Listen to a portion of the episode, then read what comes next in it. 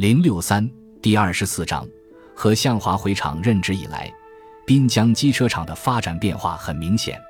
现在，项目管理体系已经被职工们普遍接受并拥护。事实证明，科学的项目管理体系不仅大幅提升了产品质量和产能，也实实在在地提高了大家的工资收入。作为滨江机车厂的掌舵人，何向华清醒地意识到，眼下正是国家高速铁路快速发展的黄金期，亦是机车厂难得的历史机遇期。如果抓住了机遇，机车厂重铸辉煌；如果错失良机，可能就会陷入万劫不复的深渊。可是具体的发展方向在哪里？如何合上新时代的节拍踏歌而行？这个课题是何向华一直思考的一个问题，也是研发部成立之初他就赋予研发部的一个命题作文。研发部周部长对此高度重视，多次带领彭威和李云娟等研发人员进行走访调研，广泛查阅国内外相关资料。调研指出，当前中国铁路正处于四面楚歌。首先，我国是世界上一个人口最多、发展速度最快的大国，但目前铁路营业里程为七点二万公里，人均铁路长度仅为五点五厘米，还不如一根香烟的长度。广大群众旺盛的出行需求，仅靠脆弱而缓慢的两根轨道，就像大象走钢丝。其次，自一九八零年，《人民日报》最早出现“春运”一词。二十多年来，随着人员流动限制的放宽，越来越多的人选择离乡外出务工、求学，诸多人群集中在春节期间返乡，形成了堪称全球罕见的人口流动的景象。每年春节前后四十天左右，这种一年一度如候鸟一样的大迁徙，人口集中流动已从一亿剧增至近十亿。一票难求，成为每名充满乡愁的旅人必须面临的难题。然而，令人无奈和汗颜的是，目前全国铁路装车需求量最高达到三十万辆，而铁路仅能提供十万辆，火车的平均时速也只能跑五十多公里。这份调研报告长达三万多字，既有充分的事实做支撑，又有客观理性的分析。文中强调。中国铁路人是一支承受着世界最大运输压力的铁军，他们是送人民回家过年而自己不能回家过年的人，他们是扛着压力、咬碎委屈而把微笑送给群众的人，他们所从事的是闪着泪光的事业。加快速度建设更多的大运量、低能耗、占地少的现代化高速铁路，无疑是中国铁路未来发展的不二选择。基于此，报告从滨机场的历史。现实、使命等多个维度，提出了近景和远景发展规划。与调研报告配套的还有一份详尽的关于滨江机车厂高新技术引进和新产品研发方案的报告，其中不但明确了滨江机车厂应该走引进先进技术、联合设计生产、打造中国品牌的总体思路，还申报了多个审批项目。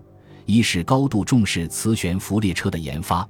着眼国家高速铁路的规划目标，现阶段将磁悬浮上的研发目标定位在中低速磁悬浮轨道交通系统上；二是及早部署与德国、日本、加拿大、法国等高速铁路发展强国广泛接触，尽快引进其先进技术，扬为我用；三是下好两手棋，走出去与请进来并重，加强与瑞典扎克伯莱公司合作，不等不靠。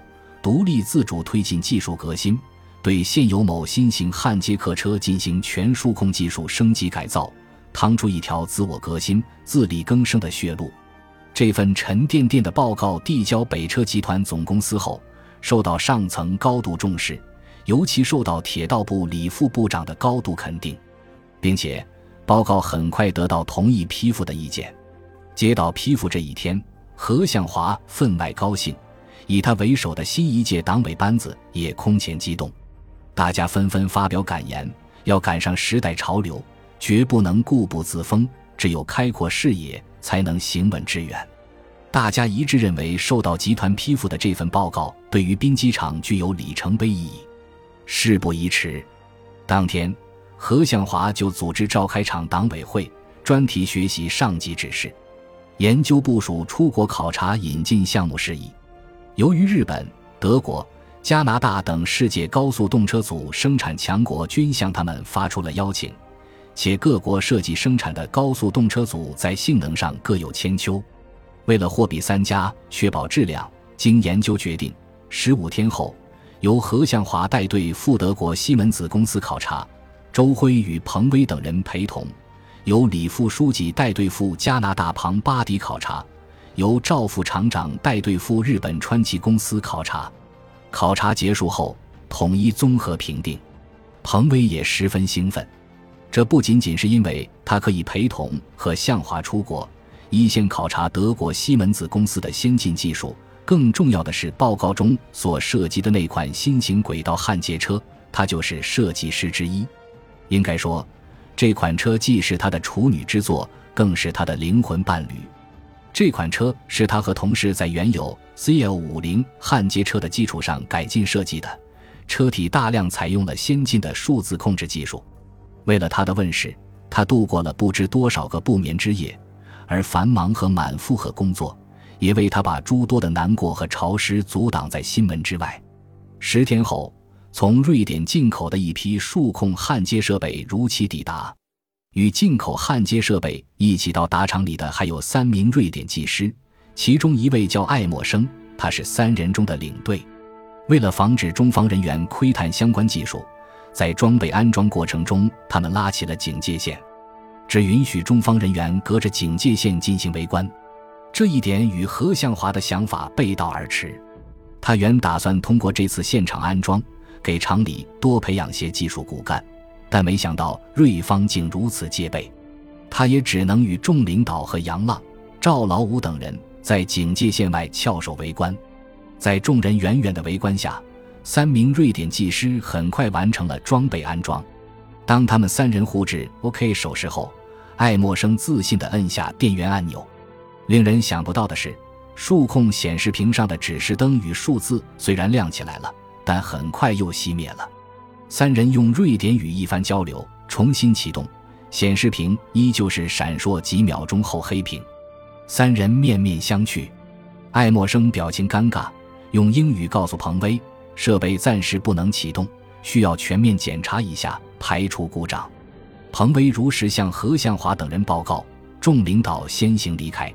警戒线外，一直认真观摩安装的杨浪等人对这一事故颇感意外。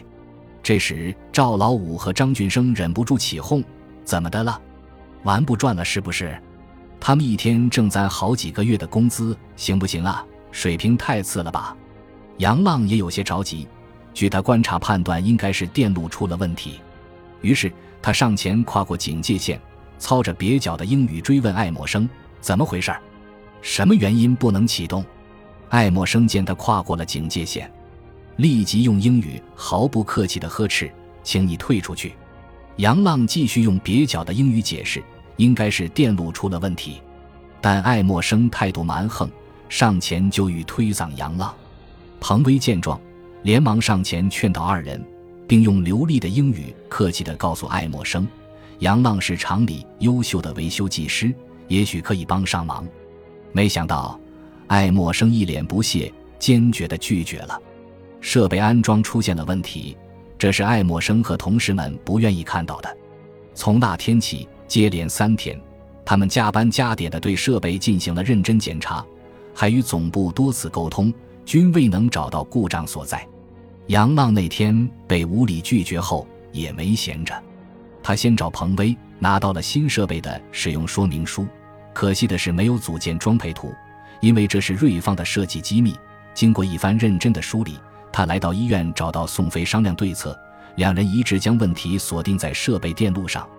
未得到进一步确认，杨浪又来到新生机加工厂找孙树斌商量。孙树斌一听就笑了，原来前不久孙树斌入股的彭祥钢结构公司刚好进口了一台同类型数控焊接设备。杨浪喜出望外，直奔彭祥钢结构公司而去。在彭祥钢结构公司忙活了一整天，杨浪终于将问题锁定在设备电路的变流器组件部分。三天后，艾默生等人焦头烂额，仍未理出头绪。再一次启动，仍是黑屏。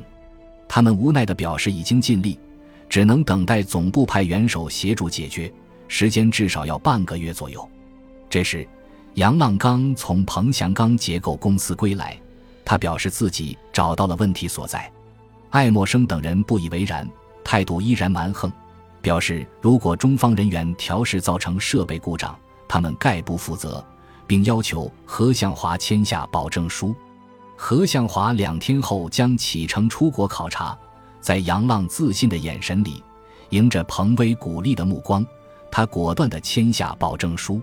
杨浪不负众望，他带着张俊生和赵老五等人，不一会儿就找到了故障所在。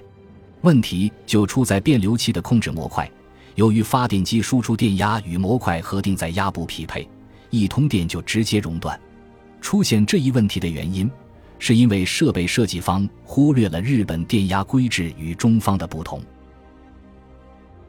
感谢您的收听，喜欢别忘了订阅加关注，主页有更多精彩内容。